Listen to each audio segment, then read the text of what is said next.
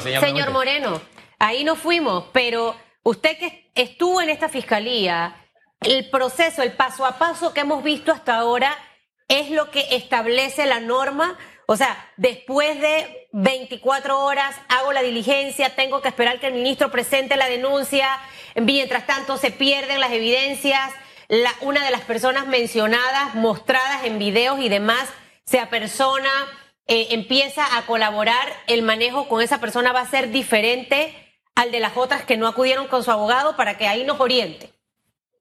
Bueno, ahí hay dos circunstancias distintas, ¿verdad? Eh, en relación a la entrevista que se le toma a la señora, creo que de apellido Vega, eh, yo creo que eso estuvo bien, yo lo veo bien. Yo sé que ha habido muchas críticas al respecto, pero yo lo veo desde la óptica de un investigador. Esta persona tiene información importante, dice que quiere colaborar, se acerca. Yo lo que hago es que inmediatamente la siento y la entrevisto ahí mismo. O sea, eso es lo correcto para recabar rápidamente esa información. Si yo le digo a ella, hombre, regrese mejor, venga, venga, venga mañana o venga cuando está abierta la fiscalía a las 8 de la mañana, coordinen con qué pasa si esa noche a ella la amenazan o ella sencillamente se arrepiente de colaborar.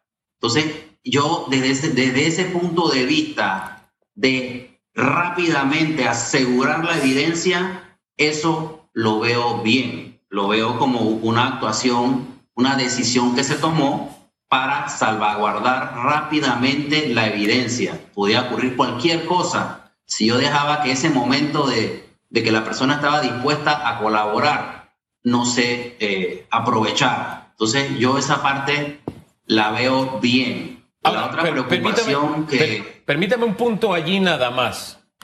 Yo coincido con usted. Yo coincido con usted. Lo que a mí me sorprende de esto es que de la forma en que el procurador habló ayer, a uno le quedó la sensación, o por lo menos a mí me quedó la sensación como de que se le exculpa porque está colaborando, pero no hay un acuerdo de eh, colaboración eficaz, sin que haya un acuerdo de colaboración, colaboración eficaz. Alguien ponía una, un tweet, creo que fue un tweet, sí, y que bueno, ahora tenemos que ponerlo de bandera de todas las fiestas nacionales. Era un, era un sarcasmo porque de la forma en que se nos presentó, es como que, wow, lo que sabemos hasta ahora se lo debemos a ella. Como exculpándola de ella no tiene que ver nada malo, eh, no, hay ninguna participación, o por lo menos el sabor de boca que a mí me quedó. Yo no sé usted. Yo, yo, yo lo que entendí es que ellos lo que hicieron fue salvaguardar la evidencia y no descartaron, porque eso, eso le escuché decir al procurador que en la audiencia se había dejado claro que no se descartaba posteriormente tomar otras líneas de, investigación. Es decir, a buen entendedor, no se descartaba porque no había un acuerdo de colaboración per se que esa persona más, adelante sea imputada. Lo que se hizo fue a, copiar la información. Eso fue lo que yo entendí. Eh, y, también hay que entender la estrategia de, un de, los defensores. Digo, ¿qué, ¿qué, opción tenía esa señora? ¿Salir huyendo del país? Porque la había, estaba, había, había estado en las cámaras de todas las televisiones del país, todo el mundo sabía su nombre. Entonces, la estrategia que hacen los que entiendo yo desde afuera, por supuesto, no soy parte de, ese equipo de, defensa, pero entendiendo, ellos han, acercado a la persona que indefectiblemente la iban a buscar, o sea, ellos le iban a buscar haga lo que haga. Entonces ellos la han acercado para tratar de esclarecer, como decimos en buen panameño, picar por delante y decir, antes de que me vayan a aplicar alguna medida coercitiva y, en otras palabras, antes que me disparen y me pregunten después, yo mejor adelanto las respuestas que puedo dar para ver si logro mitigar un poco y a la vez también esa es otra estrategia que es muy utilizada, porque recuerden que ahora estamos en el acusatorio, es diferente. Eh, a la hora de que si en el evento, no lo sé, no sé si hay un acuerdo, aparentemente no lo hay, pero si lo hubiera, si no lo hubiera y se pensara después imputar a esta persona, en el evento que hubiera una discusión posterior de cautelaridad. Ya esa, esa defensa ha logrado descartar aparentemente el riesgo de fuga. Ese riesgo ya lo eliminó diciendo, no, no, no, yo no me voy a fugar porque yo vine antes que me llamaran. Eso también son estrategias que entran en juego, que, los abogados utilizan por, por el tema de que más para previendo que más adelante pueda haber esa discusión de que si te detengo o no te detengo, es necesario detenerte, es posible que te fugues, todas esas cosas entran en juego. Es bueno oírlo porque usted no solo es abogado, sino que fue fiscal y precisamente anticorrupción. Y, y yo eh, entiendo la tesis que usted nos presenta, una estrategia de la defensa. Pero el punto es que nosotros tenemos, lógicamente, que suponer que la señora es inocente e incluso que el que está detenido también lo es. Pero el gran problema eh, en, el tema de la opinión pública es que por lo general cuando se dan situaciones como esta, solamente le hago una, una anotación, parece que en la empresa sí no, no le están presumiendo inocente porque la votaron enseguida, pero bueno, eso es otra cosa. Eh, pero el gran problema es este. Fíjense, cuando se dio el escándalo, ¿qué dijo la opinión pública? No, hombre, aquí el que es conserje o el que al perro más flaco se le van a pegar las pulgas, como decía mi abuela. Y los hechos están demostrando eso, es decir, los apellidos de gente que está más o menos bien ubicada o en mejor condición económica, como de que espérate, yo me acerco, yo converso contigo y a mí no me tocas. Pero al que no tiene abogado, que no tiene recursos, y esto no lo es culpa, pero me parece que no se debe exculpar a nadie, presumiendo la inocencia de todos, a propósito. Yo no sé si usted lo ve de esa manera o no. Yo lo veo desde la experiencia, ¿ok? La experiencia me dice que los, procesos, los casos penales son difíciles de resolver, no es una cosa que es rápida. O sea, para permear estructuras criminales hay que hacer alianzas con quien forma parte de la estructura. A veces, yo estoy, yo no estoy diciendo que esto es una estructura criminal, yo no lo sé. Pero yo sí sé que en la experiencia, en ocasiones hay que hacer alianzas con miembros de la estructura criminal para que den información. Y para eso está, eso está normado en la ley, en los acuerdos. Pero claramente se dijo que no hay un acuerdo, o sea que no, no descartemos, Hugo, no descartemos que mañana esta persona pase de colaboradora aparte del proceso. Hay que esperar. Los tiempos de la investigación no pueden ser tan rápidos como la, la sociedad quisiera porque tienen que pasar por, uno, por el debido proceso. Entonces, si no se cumple con el debido proceso, los casos mañana se caen, tienen que ir ante un juez de garantía, tienen que solicitarle algunas autorizaciones para allanar, para... Ya no es como antes que el fiscal allanaba inmediatamente, él tiene que pedir permiso, tiene que, que generar una autorización de un juez, tiene que explicarle por qué quiere allanar, qué elementos tiene para allanar, tiene que explicarle por qué quiere detener a una persona ¿Qué fundamentos legales tiene para hacerlo? Dígame. Pero, pero ahora, señor Moreno, siento que esto al final no, no, no agiliza los procesos de justicia y por eso la gente en este país siente que aquí no hay justicia, que llegamos demasiado tarde a las cosas. Yo creo y estoy casi segura que cuando se da la diligencia de allanamiento ya no encontraron vacunas en el lugar. O sea, es, es muy difícil. Es más, yo puedo implantar las pruebas ahí, dejar otro tipo de vacunas con agua y salir diciendo que era agua con sal lo que se le estaba poniendo a la gente.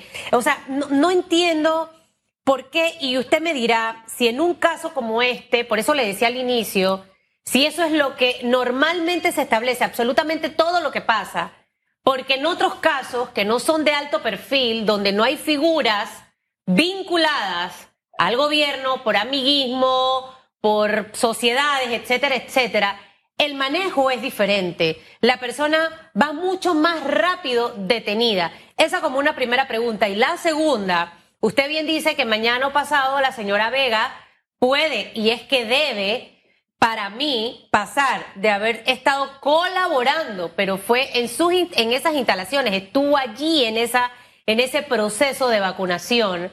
Y las cámaras captan básicamente esa, esa prueba, una prueba que hay allí muy importante, debe ser procesada como el resto de las personas que van a estar involucradas en esta, en esta investigación.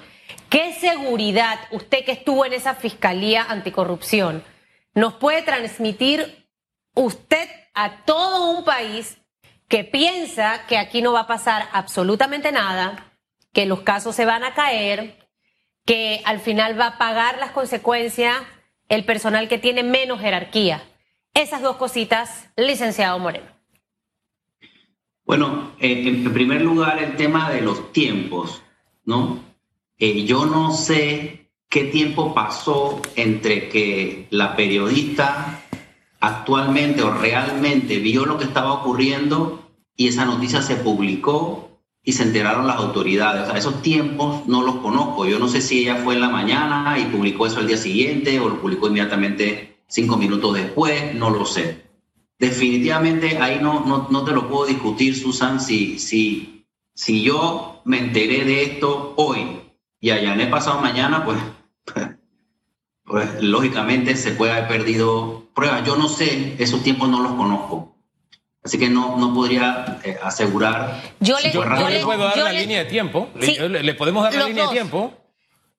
La, la, periodista va el lunes con cámara y todo, en la mañana, capta todo, llama a las autoridades de salud y le dice, tengo esto. Y las autoridades dicen, yo no sé. O sea, las autoridades por lo menos de salud, ya sabían lo que estaba pasando antes de que se publicara. Exacto. Si yo fuera autoridad de salud, mínimo habría, yo habría llamado al Ministerio Público, porque creo que la ley dice que si yo sé de la comisión de un delito, tengo que denunciarlo, ¿no? Yo mínimo habría llamado, oye, en el edificio tal, está pasando tal cosa. Señor procurador, haga algo.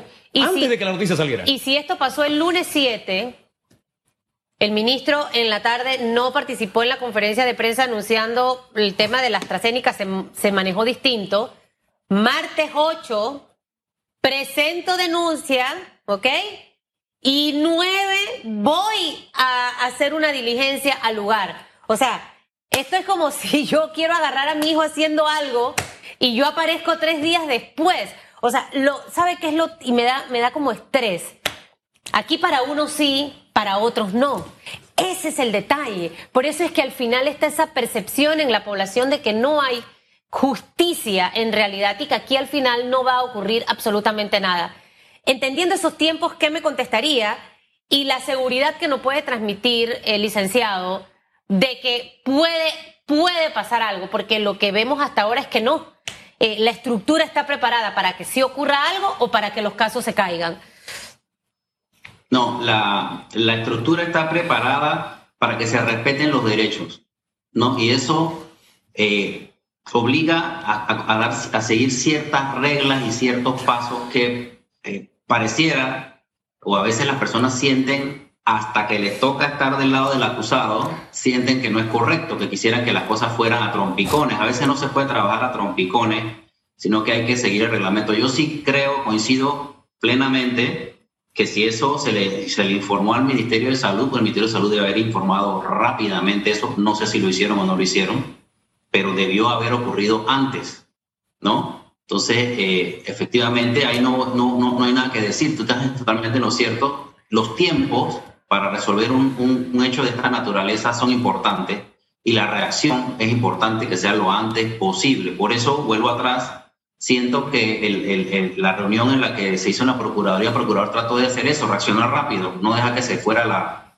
la oportunidad. Eh, una vez tenía la, la, situación ahí. En cuanto a que si va a haber resultado o no va a haber resultado, bueno, eso lo dirá el tiempo. Yo lo que sí puedo decir es que conozco, porque trabajé con ellos, eh, al, al, señor procurador, a la fiscal, y son gente comprometida, son gente seria. Yo confío en que al final la historia dirá que hicieron el trabajo, pero eso solamente lo puede decir el tiempo y las limitaciones que, que porque, hay otros temas aquí que subyacen, ¿no? Que no, que no, que el compromiso de una persona o de dos personas o de 100 personas no va a dejar de soslayo la falta de institucionalidad en este país, la debilidad de la, de la, de la justicia en general, una justicia que no tiene, eh, la, que, no tiene la fuerza de, de, de, de, enfrentar muchas veces las presiones del, del poder político porque el poder político es el que decide que cuánto, cuánto presupuesto tiene la justicia, quién es el que se nombra, quién es el que no se nombra. Entonces, no tenemos instituciones débiles, eso tenemos que comprenderlo.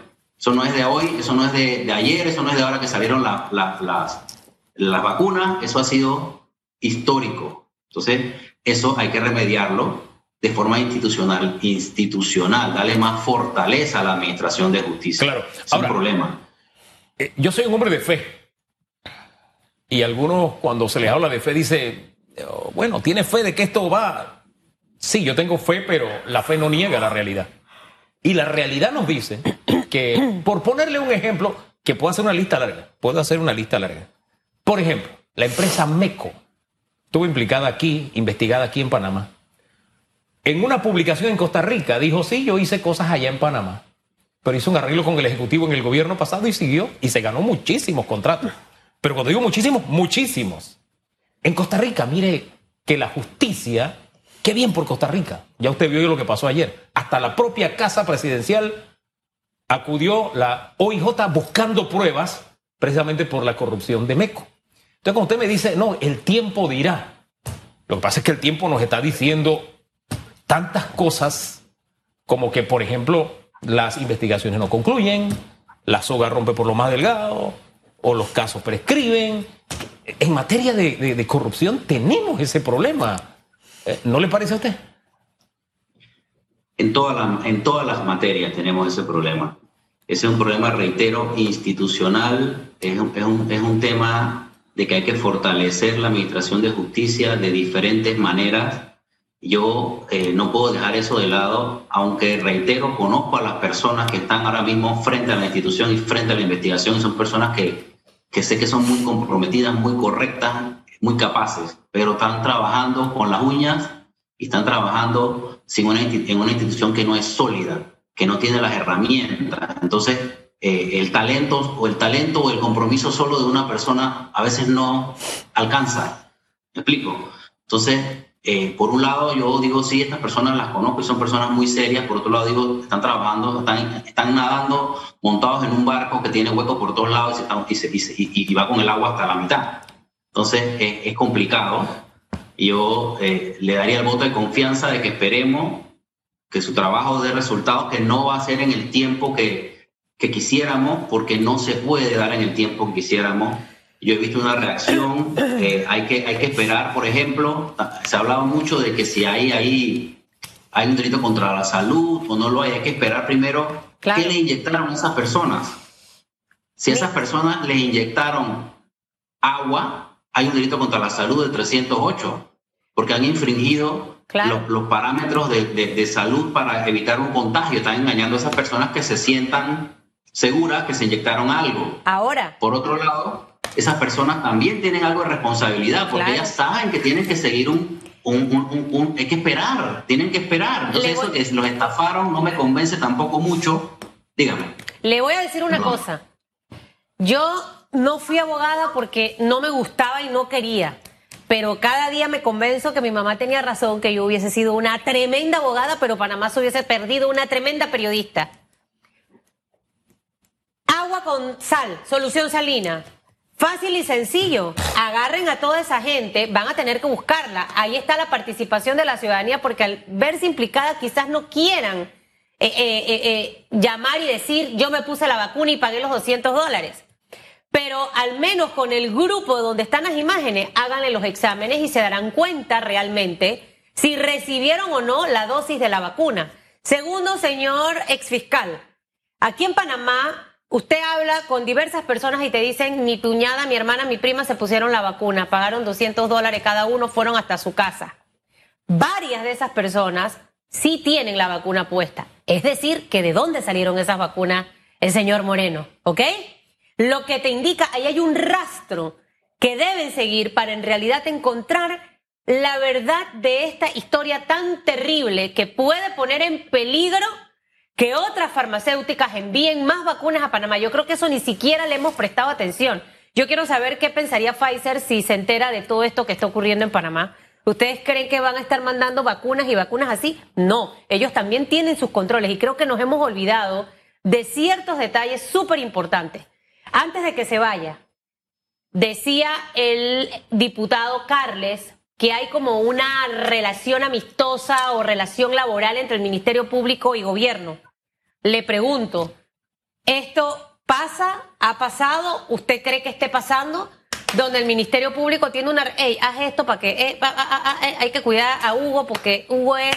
Métete aquí, métete acá y el caso se cae. ¿Eso pasa o no pasa? ¿O usted cree que está pasando? Bueno, yo creo que ha pasado antes, eh, lo hemos visto, eh, eso es público y notorio. Yo eh, sí entiendo que tiene que haber una relación de colaboración, de trabajo. Lo que no debe haber es una relación en la que se le dé indicaciones o se trate de permear la decisión del funcionario y si acaso eso ocurriera, el funcionario tiene que tener la capacidad de decir, no, esto no, esto no es, eh, eh, esto no lo puedo hacer, esto no se puede hacer, este tipo de relación no la podemos tener, que ha ocurrido en, en otras ocasiones. Y en cuanto, y que sí quería hacer la, eh, la observación, ¿me escuchan? Sí, ¿cómo no? Sí, sí, sí, perfectamente. Lo escuchamos, lo escuchamos. se me congeló la No, no, no, le escuchamos, le escuchamos. Sí, adelante, siga. Siga. Lo escuchamos perfectamente. Aparece que él dejó de vernos a nosotros. Adelante, le estamos escuchando. Bueno, problemas de, si se pega ahí nuevamente sería interesante porque él dijo que no ve la figura de estafa. Bueno, muchos están en esa misma teoría. Eh, ¿Qué delitos cree él que se configuran? Hombre, porque a ti que te estafen con en, e, a estas alturas del juego con tanta información que se da todos los días de dónde vacuna, quién vacuna y todo lo demás. Tú sabes que si vas a algo clandestino, pues es lo que sea. Ahí no hay estafa. Tú vas a sabiendas de que puede ser algo raro. ¿Ya nos escuchas? Sí. Sí. Ah, sí. Lo, termine la idea sobre eso último, Sobre eso último que usted dice. Sí. De que, de que me estafaron. O sea, eso, eso yo, yo la verdad es que no, no, no, no entiendo la figura. Porque es como que yo diga que yo fui a la esquina a comprar un carrecito de marihuana y me dieron un carrecito de tabaco y eso es una estafa. Porque tú estás, tú estás pagando por algo ilícito. Exactamente. Esa es la mejor figura. ¿Qué delitos cree usted que se configuran? no lo veo. ¿Qué, delitos se estarían configurando aquí desde su punto de vista? Bueno, ahí se habló de que habían unas tarjetas de salud falsas, un delito de falsedad. Ahí se habló de que una persona estaba diciendo que era médico, un delito de ejercicio ilegal de la profesión. Dependiendo del resultado del análisis de que si se, si se inocularon o no vacuna, entonces podemos estar dependiendo frente a un peculado o si lo que les pusieron fue otra cosa, un delito contra la salud pública. Y decía usted, Susan, el tema de, de, de las farmacéuticas, de, de, los laboratorios, de, de las vacunas. Aquí lamentablemente ya el ministro dijo que no está en capacidad de controlar todas las vacunas. Entonces, yo creo que hay que mirar muy bien qué ha pasado con esos lotes de vacunas que han llegado y si sé que se han perdido, que él pareciera haberlo admitido, eh, a, dónde, a qué manos fueron a parar. Eso eh, es indispensable establecerlo. Mire, usted dijo algo tan cierto y tan real que para mí es la premisa más importante en esta investigación. Yo fui a comprar marihuana y me vendieron... Eh, Orégano.